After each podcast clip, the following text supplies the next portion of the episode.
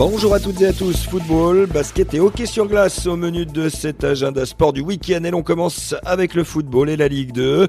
Toujours sous la menace du bas de tableau, les Havrais se rendent à Niort ce soir, déplacement d'où il faudra impérativement ramener des points d'Ixit Paul Le Guen. Ça va être une saison compliquée, mais je pense qu'on a plus de consistance depuis deux ou trois matchs et c'est ce qui me laisse espérer une fin de saison pas tranquille. Il faut être très très vigilant, on n'est pas dans une zone de, de classement qui permet de se relâcher, il faut être très attentif. Coup d'envoi 19h de ce Niort Le Hack. N'oubliez pas également le sixième tour de la Coupe de France chez les amateurs. Programme complet à retrouver sur tendanceouest.com. En basket, les championnats d'élite se poursuivent, toujours à huis clos. En Pro B, Évreux reçoit Paris à 16h et en National 1, Saint-Thomas-le Havre sera à pont de à partir de 18h. Et puis en hockey sur glace, 12 matchs, 12 victoires. Tel est l'objectif des Dragons de Rouen ce soir. Les hommes de Fabrice Lenry seront à Bordeaux, G du Palais à 18h30. Bon week-end et bon sport sur Tendance Ouest.